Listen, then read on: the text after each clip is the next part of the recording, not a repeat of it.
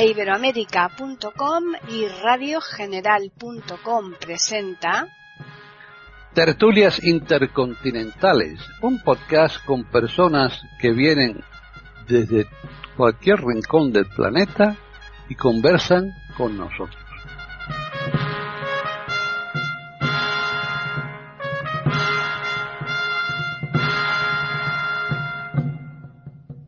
Bienvenidos otro día más a tertulias intercontinentales en iberoamérica.com. Soy Paqui Sánchez Galvarro y nuevamente estamos aquí para eh, tratar un tema que como todos pues tiene su importancia, dependiendo por supuesto de qué grupo de personas le darán más o le darán menos, pero yo creo que son temas generalizados que afectan al común de los mortales. Vamos a saludar en primer lugar a los asistentes que van a participar aquí en esta tertulia y por un lado tenemos a María Eugenia de Hart en Colombia. ¿Qué tal?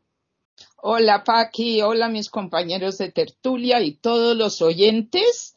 Como siempre estamos aquí tratando de aprender para vivir mejor entre todos. Creo que les va a interesar mucho el tema de hoy. Bien, continuamos con Juan Carlos Parra, que está aquí en Madrid.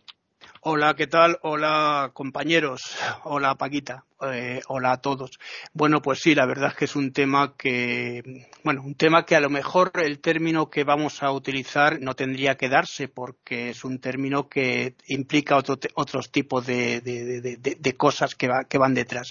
Pero bueno, lo vamos a ir viendo poco a poco, ¿verdad?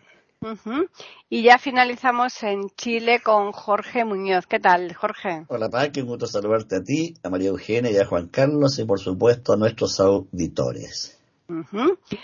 Pues eh, hoy René Escape y De Bisoneto no pueden estar, no pueden formar parte de esta charla, pero los saludamos desde aquí y esperemos que la semana que viene sí que puedan ya incorporarse. Vamos a hablar de la tolerancia. Yo, creo que, como decíamos, es un tema que afecta a todo el mundo, ¿no? Porque esa falta de tolerancia ocasiona tantos problemas y, yo creo que quizás por la vida que llevamos el desarrollo, la evolución que, estamos teniendo en montones de aspectos, mm, esta tolerancia quizás cada vez escasea más. Ahora nos lo van a compartir nuestros contertulios, así que vamos a comenzar con María Eugenia. Bueno, esta palabra tolerancia, voy a, empezar a decir algo que es mi opinión, es como, como yo la escucho, como la percibo. Eh, la palabra tolerancia si uno busca la definición del diccionario, incluye la palabra respeto, dice respetar las diferencias, etcétera. Eso es lo que dice la definición, estrictamente hablando. Pero en general, la forma en que se entiende la palabra tolerancia a mí nunca me ha llegado del todo, porque veo que tiene una diferencia con lo que se llama respeto. Y la diferencia en esto es muy importante. Pienso que nos conviene acordarnos a veces para pensar en, estos temas que somos animales y que somos animales que nos humanizamos, lo cual quiere decir que trascendemos el solo instinto y empezamos a tener una capacidad de libertad hasta cierto punto de escoger cosas, de sacar conclusiones, de cambiar muchas cosas, todo lo que en el estrictamente sentido del mundo animal y en la naturaleza se rige por el instinto. Entonces, entre los animales, pues hay las diferencias de, especies, no va a haber mezclas de unos con otros, usualmente no es lo que se da, hay una cuestión que es instintiva y parte de la naturaleza. El animal humano que somos nosotros tenemos unos retos complicadísimos con esto de habernos vuelto los que opinamos, los que eh, escogemos y los que podemos hacer cambios. Y entonces la cosa de tolerancia se refiere a algún tipo de acomodación o aceptación de las diferencias, de las diferencias del otro que yo puedo percibir como algo que a mí no me calza, que a mí no me llega o que inclusive respeto para que haya convivencia, que es el punto central de este tema, es muy importante poder ir adquiriendo grados de lo que se llama tolerancia, donde puedan convivir diferencias, diferencias grandes, ya sean raciales, ya sean religiosas, de creencias, de hábitos, de culturas.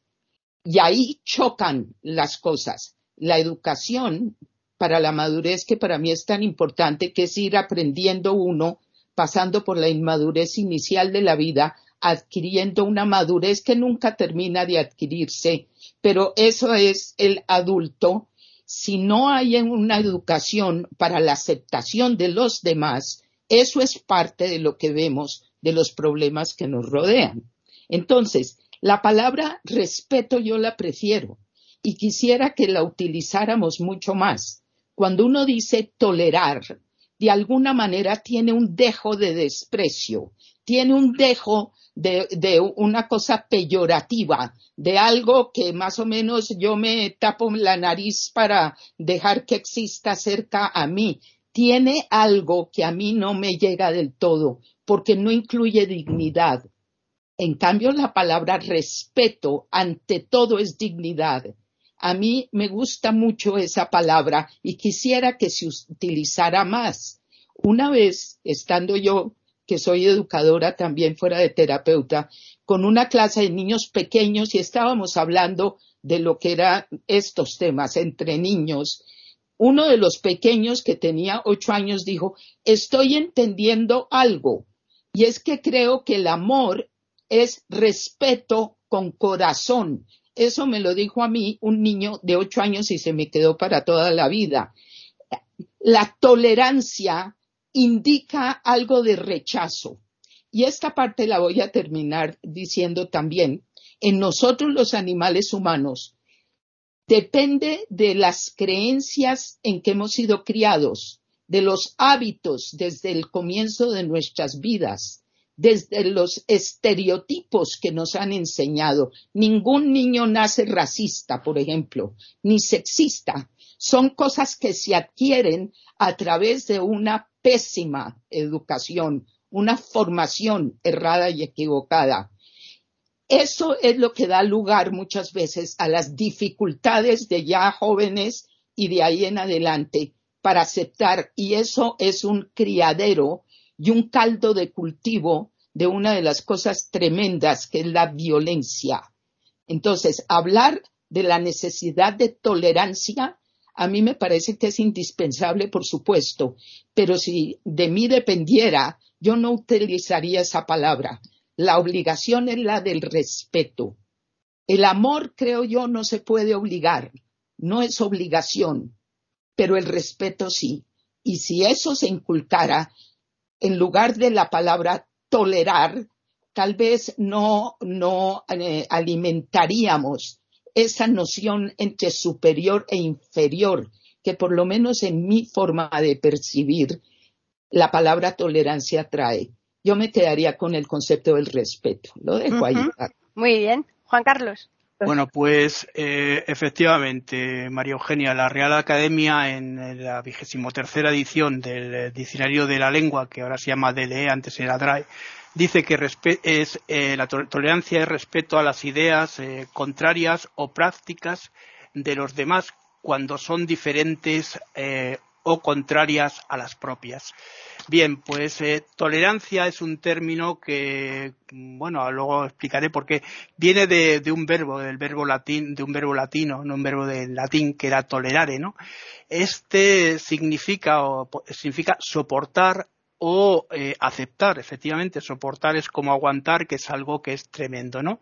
Eh, bueno, la tolerancia también es eh, el acto de, bueno, pues eso, de, de, de aceptación, ¿no? De, de, tener esa confianza, ¿no? O, de abrazar, ¿no? Eh, de forma condescendiente o también de, podríamos decir, ¿no? De aceptación, eh, eh, todo aquello o algo, ¿no? Que, que no se quiere o también, digamos, lo podemos decir así también, que no se, no se puede impedir, ¿no? Eh, la tolerancia es eh, una, bueno, pues una actitud sí, se puede decir así, una actitud fundamental para, eh, para quien vive en sociedad. Nosotros eh, concebimos el término tolerancia, evidentemente, dentro de la sociedad, ¿no? Ahora aplicaré un poquito más esto, ¿no? Lo desarrollo. Eh, una persona tolerante, eh, normalmente, y esto lo sabemos todos, acepta opiniones o comportamientos también de diferentes de, de, aquello de los que, los que tiene o lo que normalmente se, se entiende en, en nuestro medio social. A esto se le llama, eh, o lo llamamos, tolerancia social. Eh, hay una cosa curiosa, fijaos hasta qué punto lo que decía María Eugenia tiene su importancia, porque para que haya tolerancia tiene que haber toleradores. A mí esto es una de las cosas que me parecen tremendamente increíbles dentro de, las, dentro de lo que es la, el léxico o, lo que es la sociedad. ¿no? El día 16 de, noviembre la ONU instituyó este día, el Día de la Tolerancia, y lo hizo justamente para combatir la intolerancia. Es eh, algo que podíamos decir eh, va en lo que estábamos diciendo, ¿no? Para que haya una haya un eh, tolerancia tiene que haber un tolerador, ¿no? Un tolerador que acepte o aguante. ¿Por qué? ¿Mm? Bueno, dentro de la historia del término tolerancia Efectivamente, el término surge en Francia eh, a finales del siglo XVI eh, como un término peyorativo, un término peyorativo dentro del concierto entre las guerras eh, que había entre católicos y protestantes, puesto que la Iglesia lo, va, a aceptar así, de esta forma, de, forma más o menos peyorativa. ¿no? nació con un sentido, con este sentido, puesto que, bueno, eh, la Iglesia eh, de alguna manera tuvo que soportar este tipo de eh, ideas que van en contra del, del dogma, ¿no? Eh, y bueno, o, te ibas o te ibas o, te unías a ello, ¿no? Y para erradicarlo, pues, pues bueno, lo aceptó de esta manera, ¿no? Pero no, no, no de forma abierta, sino a regañadientes. Eh, bueno, el sentido positivo ya está avanzando porque esta palabra también tiene un sentido positivo, entre comillas, eh, de este término.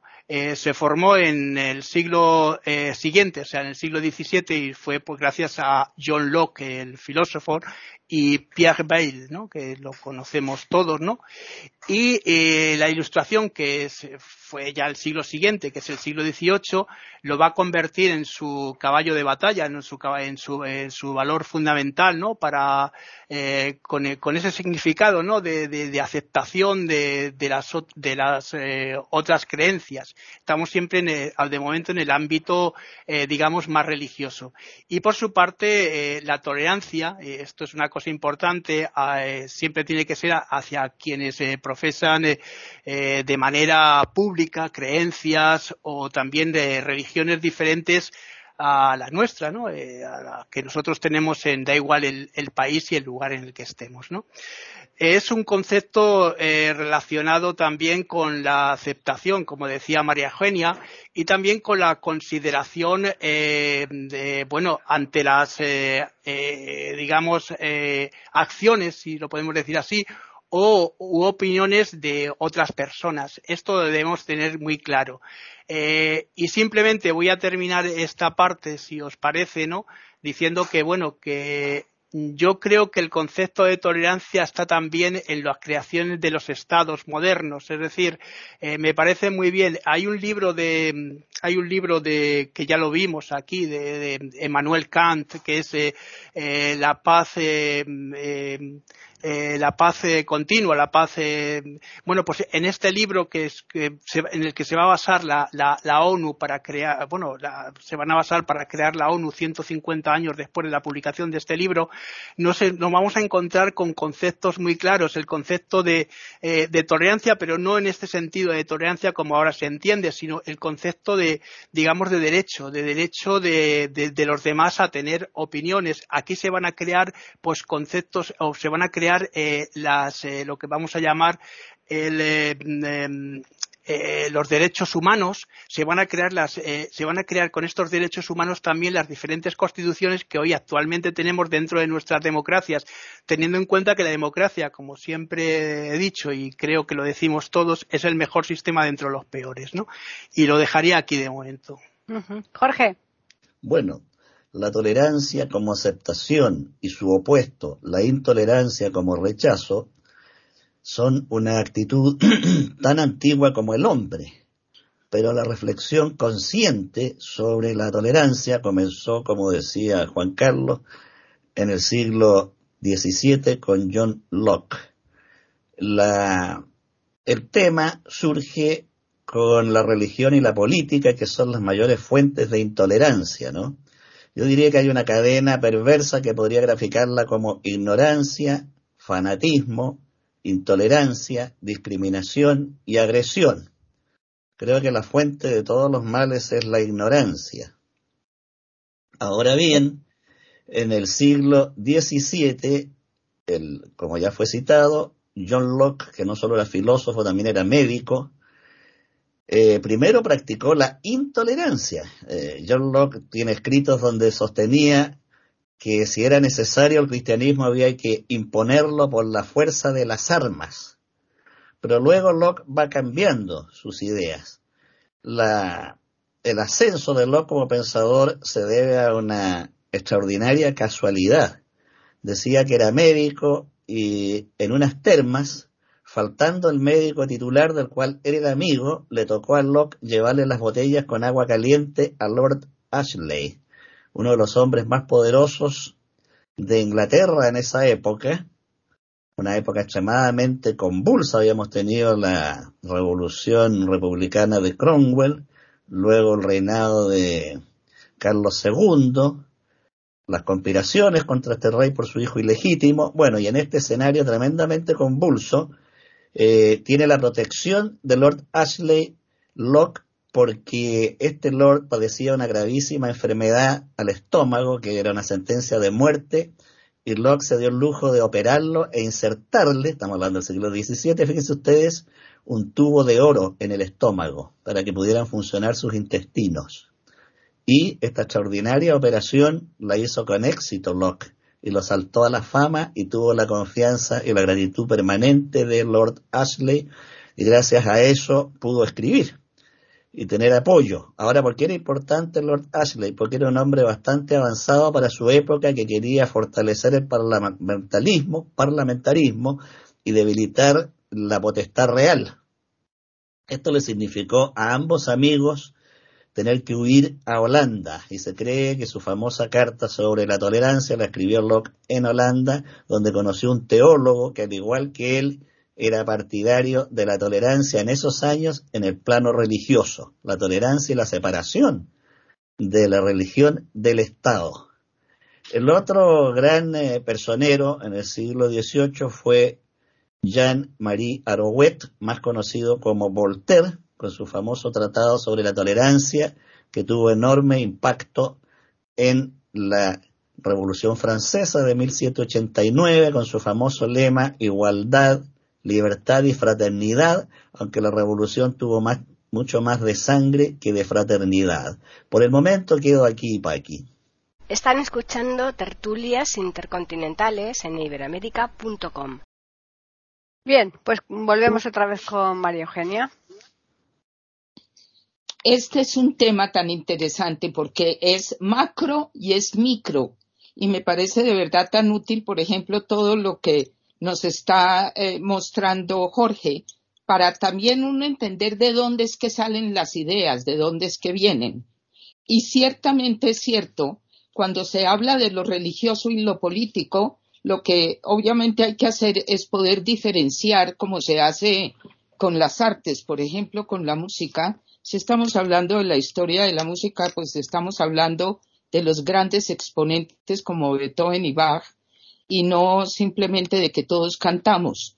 Ese eh, respeto de lo que es entender de dónde vienen las cosas también nos debe eh, indicar los gravísimos errores que se cometen desde lo religioso y desde lo político.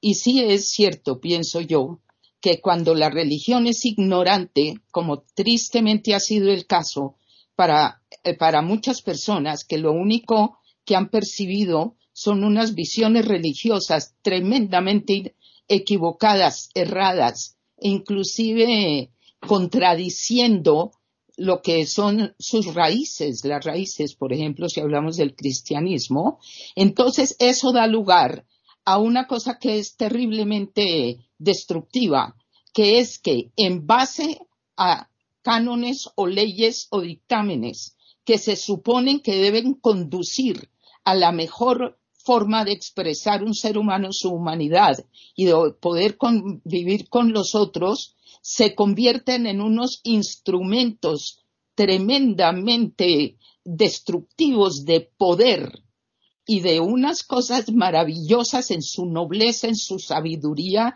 y en los personajes que las encarnan en un comienzo, se llega hasta, en nombre de eso, cosas tan pavorosas como la Inquisición, por ejemplo, donde vemos que se llega a la máxima de las intolerancias, donde además lo que no es tolerado se quema, se destruye, se acaba.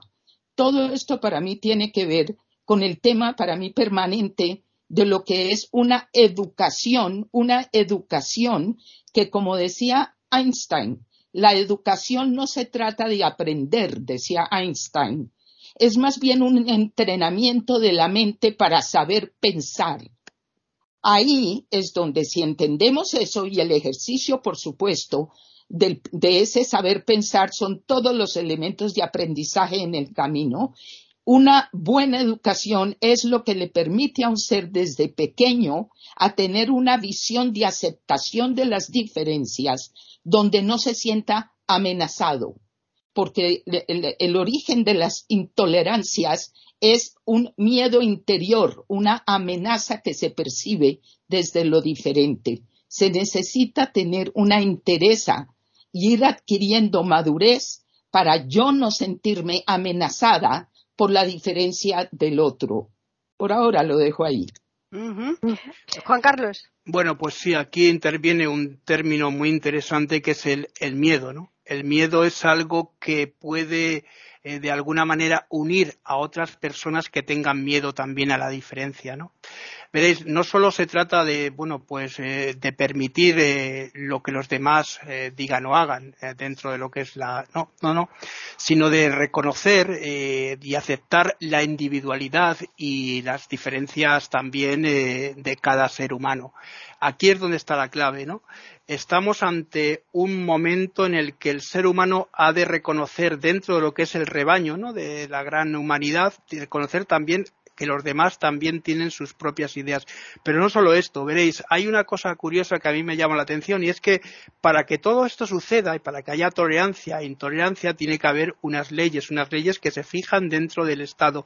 Y esto tiene que ver con lo que decía María Eugenia, la educación. No hay una educación a lo mejor elemental y práctica dentro de los hogares para que se pueda producir este tipo de cosas, ¿no? Estamos viendo constantemente una serie de acosos a los demás. Aquí vendría una serie de intolerancias como por ejemplo el racismo. ¿no? Eh, hay sociedades que todavía continúan desde siglos eh, creando este tipo de, enemistades, por decirlo de alguna manera, como pasa en Estados Unidos. ¿no? Estados Unidos, eh, desde que en el año 63 el Lincoln le, aprueba por una, por una algo que les interesaba a los republicanos que los, se, se llega a la abolición de la esclavitud, llegamos a un, momento en el que se producen tensiones, de tal manera que hasta la Segunda Guerra Mundial no se pudo llegar a tener oficiales de primer rango en el ejército norteamericano. Eh, pero no solo eso, es que las luchas siguen constantes entre las comunidades en Estados Unidos. Eh, la homosexualidad, por ejemplo, también este tipo de, cosas que ahora se están reivindicando hace unos eh, cuarenta 40 años eran imposibles dentro de una sociedad que hubiese presentadores que abiertamente en televisión reconociesen su condición eh, sexual. Eh, mm, esto todo tiene que ver con este tipo de cosas que estábamos diciendo, ¿no? Hay grupos que tienen miedo a los demás porque no lo conocen, porque además tampoco lo quieren conocer porque viven dentro de una burbuja social. Y de momento lo dejo aquí, Paqui. Jorge. Bueno, otro de los campeones de la tolerancia que me mencionamos fue Voltaire, que escribió una novela extraordinaria, Cándido o el optimismo, con la cual pretende ridiculizar la filosofía de Godofredo Leibniz. Aquí hay dos protagonistas, el ingenuo Cándido y el optimista acérrimo doctor Pangloss, que le va enseñando al ingenuo Cándido que en el mundo todo es perfecto, todo está bien, todo ocurre como debe ocurrir, pero a medida que va viajando Cándido ve que en el mundo hay calamidades, prostitución, engaños, maldad, abusos tremendos. Esa, eh, por una parte, es una de las obras donde ya eh, Voltaire analiza, digamos, la conducta humana. Pero en el Tratado de la Tolerancia se basa en un famoso caso que ocurrió en la ciudad de Toulouse, donde la familia de Jean Calas, que era protestante, sufría la dura discriminación de la población mayoritariamente católica de Toulouse. Y tiene la mala suerte Jean Calas de que se suicida su hijo. Situación que aprovechan los católicos para acusarlo de homicidio, diciendo que este muchacho quería convertirse al catolicismo y por eso lo había muerto su padre. Y esto significó a este pobre hombre la destrucción de su familia, fue torturado y condenado a muerte y sus hijas fueron introducidas a la fuerza en un convento católico. Pero uno de los hijos de Jean Calas pudo escapar y apeló a Voltaire para que lo ayudara a reivindicar el nombre de su padre. Basado en este caso trágico, Voltaire escribió su tratado sobre la tolerancia que significó que más tarde se reivindicara el nombre y el honor de este hombre que jamás atentó contra su hijo. De modo que fue un acto de terrible discriminación e intolerancia lo que impulsó a Voltaire a su tratado sobre la tolerancia. Ahora bien, eh, la actitud de rechazo al otro, como dijo Juan Carlos muy bien, puede basarse en el miedo, también en la desconfianza. Pero entonces viene la pregunta, ¿miedo a qué? El miedo puede ser a perder la propia posición, a perder bienes, a perder las propias creencias y el miedo a lo nuevo. A veces lo nuevo asusta. Todos sabemos que en una empresa, cuando la administración dice vamos a implementar nuevos planes y vamos a reformular el departamento de ventas, esta situación produce gran inquietud entre los trabajadores. De inmediato aparece el miedo ante lo nuevo. De modo que es un, un factor de resistencia y de rechazo. No sé si pasará en España, pero aquí en Chile, cuando cambia un gobierno en la llamada administración pública, donde hay muchos cargos de confianza política, se produce una ola de temor e inquietud entre los funcionarios. Me van a despedir, voy a quedar sin trabajo y surge el miedo y por lo tanto el rechazo al nuevo orden que viene. Entonces, eh, se producen todas estas actitudes de modo que yo diría que las dos fuentes de casi todos los males son la ignorancia y el miedo. Y el miedo también tiene como fuente la ignorancia. El no conocer cómo funciona algo impone el miedo. Por ejemplo, si una persona padece una enfermedad X, sufre y se atemoriza ante el diagnóstico. Hay mucha gente que se niega al médico por temor a un diagnóstico de una enfermedad grave. Pero cuando esa persona que se le ha hecho el diagnóstico conoce a otras personas que padecen la misma enfermedad y han podido manejarla bien durante años, empieza a desaparecer el miedo porque empieza a conocer el fenómeno, sus causas, su desenvolvimiento y desaparece el miedo. Por lo tanto, la fuente de todos los males, para mi gusto, es la ignorancia, el desconocer algo. Y ese, esa ignorancia lleva también a negarse a conocer para aferrarse a una seguridad por precaria y pequeña que sea. Ahora en la actualidad podemos ver cómo ha repercutido en la tolerancia y en la intolerancia el manejo de los medios digitales. Aquí en Chile estamos viviendo un momento bastante complejo con el advenimiento del presidente Gabriel Boric, que tiene apenas 36 años, el presidente más joven de nuestra historia, son varios jóvenes que han asumido en, distintos países, mujeres jóvenes como primeras ministras, sobre todo en países nórdicos, muy jóvenes. Bueno, acá en Chile hay mucha incertidumbre porque se está redactando una nueva constitución. Y es asombroso cómo a través de Twitter, de WhatsApp y de redes sociales surgen las posiciones más absurdas, más incoherentes y los fanatismos más increíbles. Cada grupo intenta desprestigiar al otro los que están por el rechazo de esta nueva constitución dicen verdaderos disparates y por el otro lado otras defensas, entonces estas actitudes de tolerancia e intolerancia se ven amplificadas y multiplicadas a través de las redes, que además conllevan la cobardía porque al no estar respondiendo con nombre, root y domicilio dando la cara, se tornan más tóxicas. Por el momento quedo aquí, Paqui. Están escuchando tertulias intercontinentales en iberamérica.com. Pues volvemos otra vez con María Eugenia.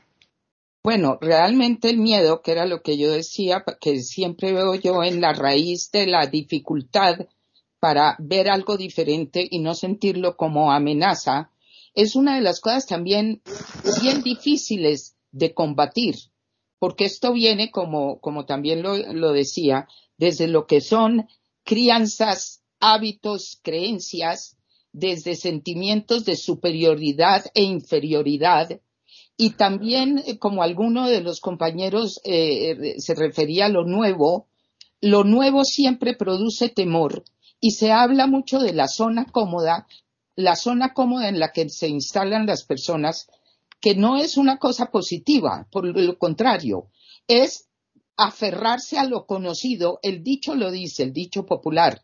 Es mejor malo conocido que bueno por conocer. ¿Por qué? Porque la cosa nueva exige esfuerzos, quita la comodidad de lo que yo ya conozco. Entonces eso hace que sea la pereza también en el fondo inculcada en mil formas para quedarme yo en una, una sola forma de ver las cosas, de ver la vida, de ver al otro. Por eso yo pensaba que la intolerancia es una rigidez completa, el, respeto, yo prefiero como palabra, y la tolerancia entendida como un respeto, exige flexibilidad. Eso es parte del aprendizaje hacia la madurez. Y si miramos nuestros entornos, aquí estamos en diversos países, los oyentes también estarán en otros, pero podemos también entender que hay una forma de mala educación formal e informal, es decir, escuelas, pero hogares, hogares y entornos culturales, donde se enseña la rigidez a pensar en una sola forma. Yo estoy de acuerdo en que la ignorancia es el origen del mal. Eso lo dice el budismo. Lo dice también la figura del Yeshua en los evangelios gnósticos. la ignorancia no, que no se combate es el origen del mal. Y la ignorancia tiene dos formas, en mi, modo de ver. Una es el comienzo de la sabiduría, es el no saber con humildad, es el solo sé que nada sé de Sócrates.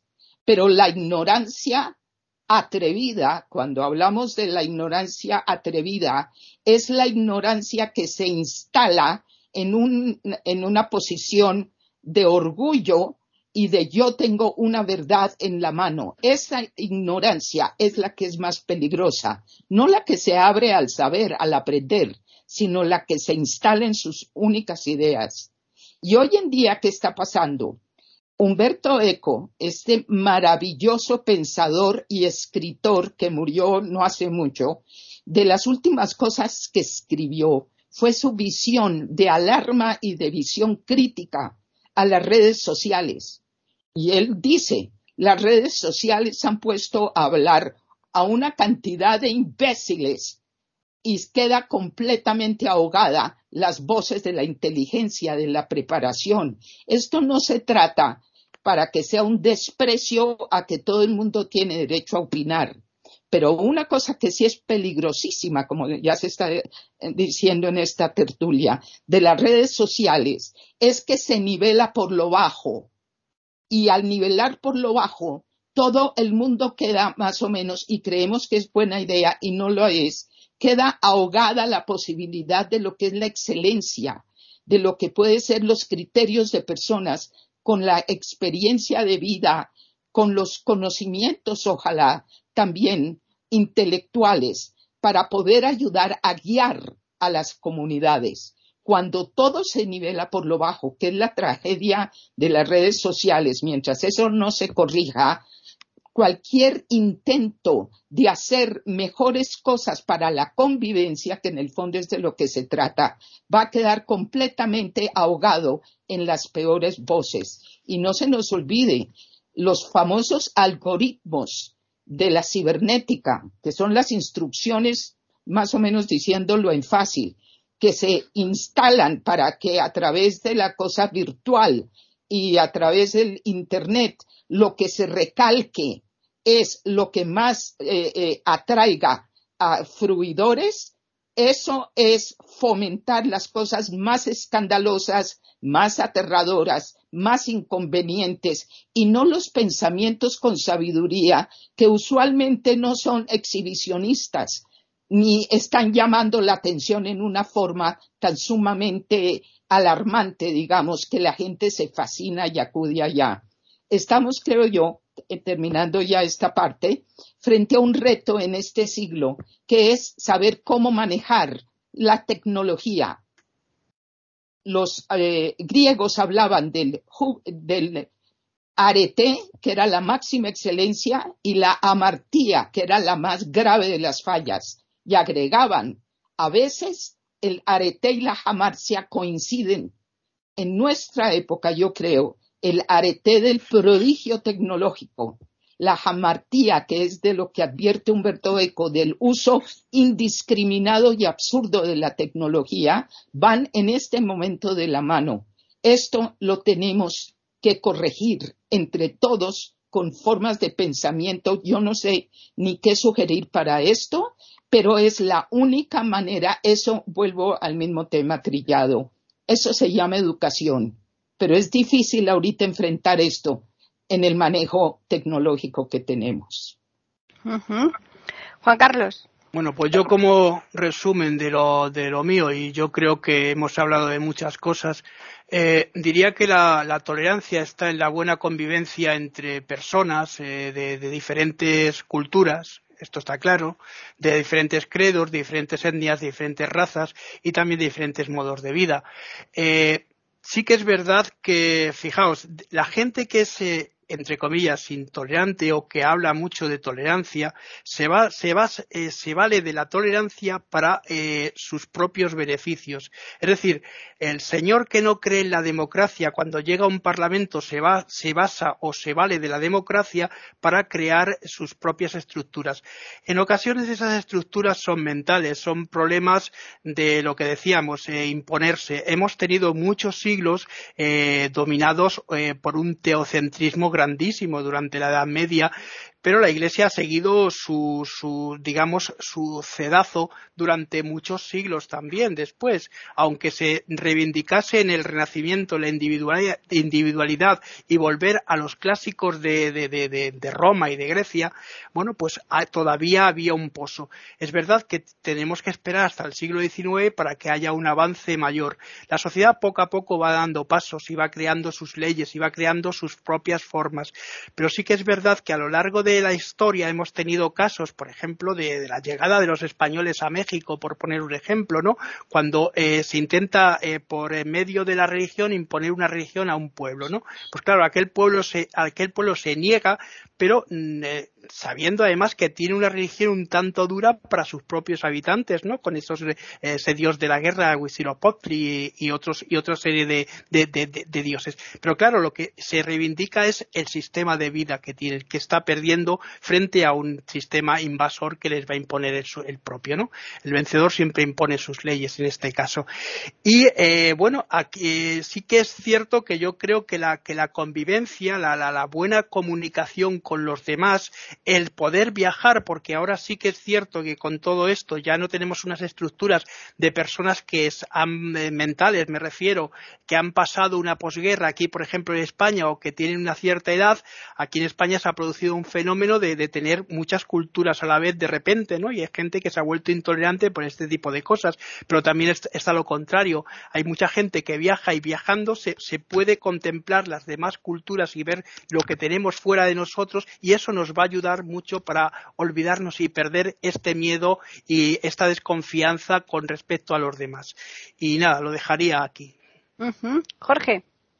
Yo creo que todas las cosas humanas y todas las ideas y descubrimientos humanos, el propio ser humano los puede usar para el bien o para el mal, de modo que la responsabilidad no es de la cosa, sino del uso. Si yo tengo dos litigantes, A y B, y contrato al abogado Pedro para que defienda al litigante A, Pedro va a utilizar todo su conocimiento jurídico para demostrar que B es el culpable y A es inocente. Pero si le pago al mismo abogado Pedro al revés para que defienda a B, en el mismo caso, va a utilizar la misma cosa, su conocimiento jurídico, para demostrar exactamente lo opuesto, que A es el culpable y B es inocente. ¿Qué cambió? ¿Cambió el derecho?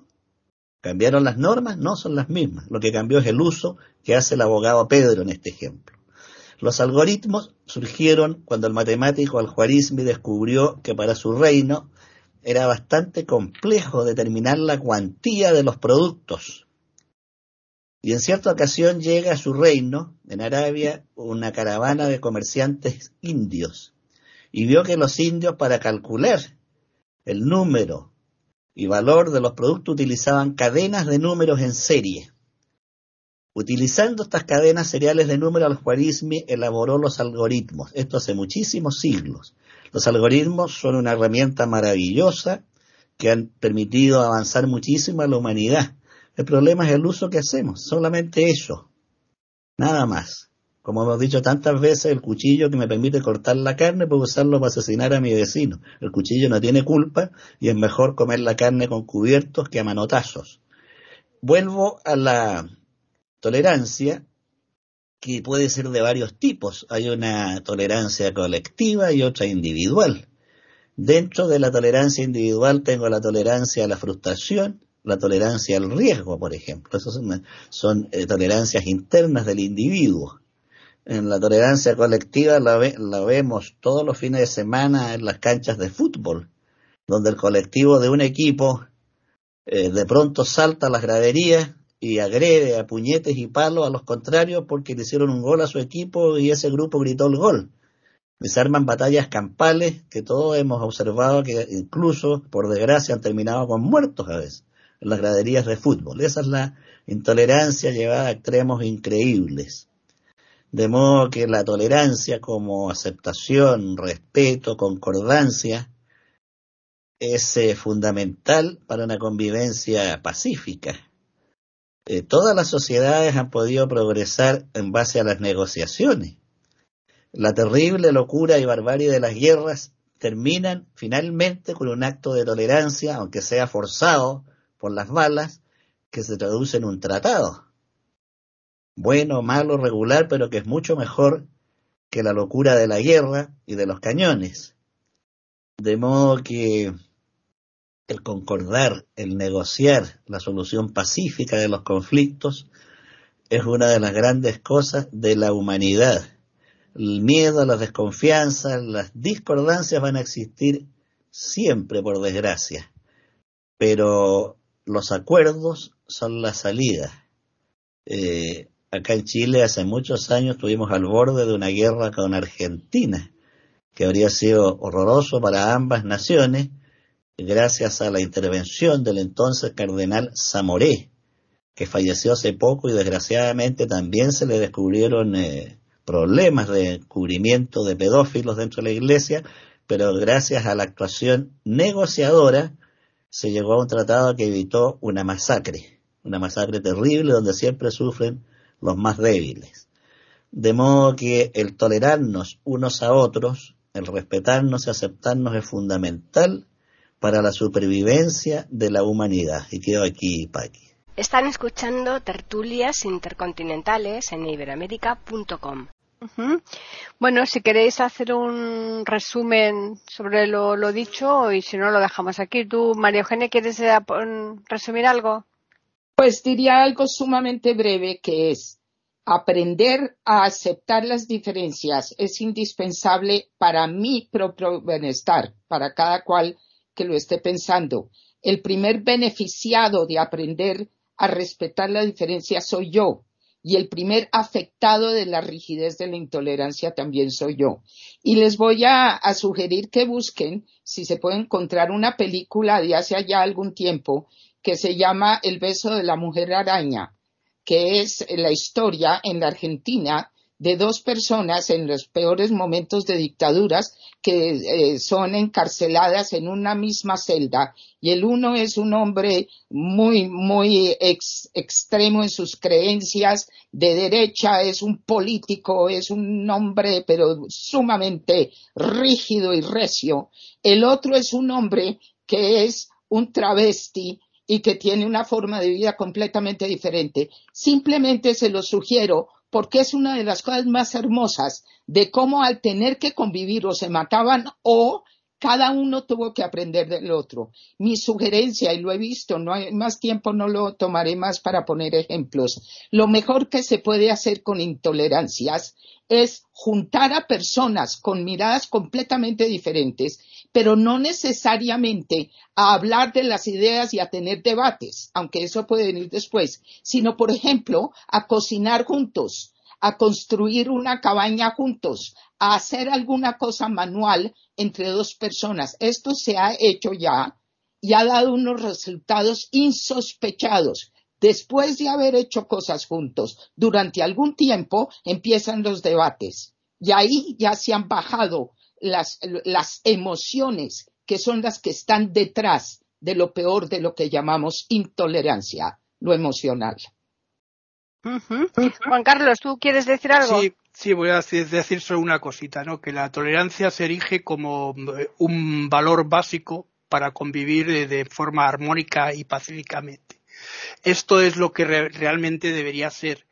Eh, lo que no me gusta es esa trampa que se hace mm, tomar una cosa para poder eh, digamos, aprovecharse de ella. Y esto es lo que hace mucha gente con este tipo de cosas. ¿Por qué? Porque la tolerancia está dentro de todas las leyes democráticas importantes de todos los países. Entonces, que alguien se, tenga esa mm, cara dura de, valerse de esto para poder eh, sacar el rédito, a mí me parece increíble. Y nada, lo dejaría aquí. Simplemente es una, una reflexión y para que todo el mundo pues tome nota, ¿no? Bien. Jorge, ¿tú quieres puntualizar algo? No, yo creo que lo que hemos dicho ya es suficiente. Despedirme de nuestros auditores, desearles un feliz día y será hasta la próxima tertulia. Muy bien.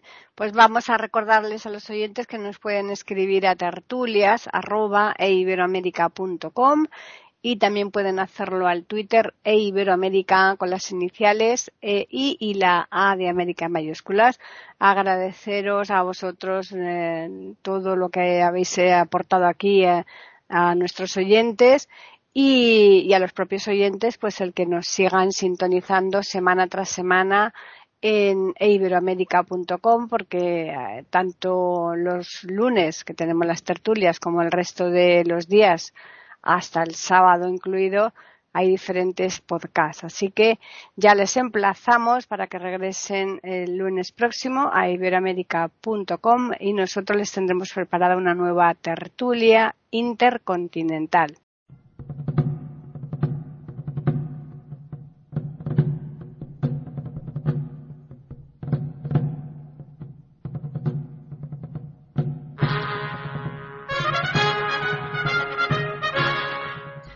Acabamos de ofrecerles el podcast de tertulias intercontinentales.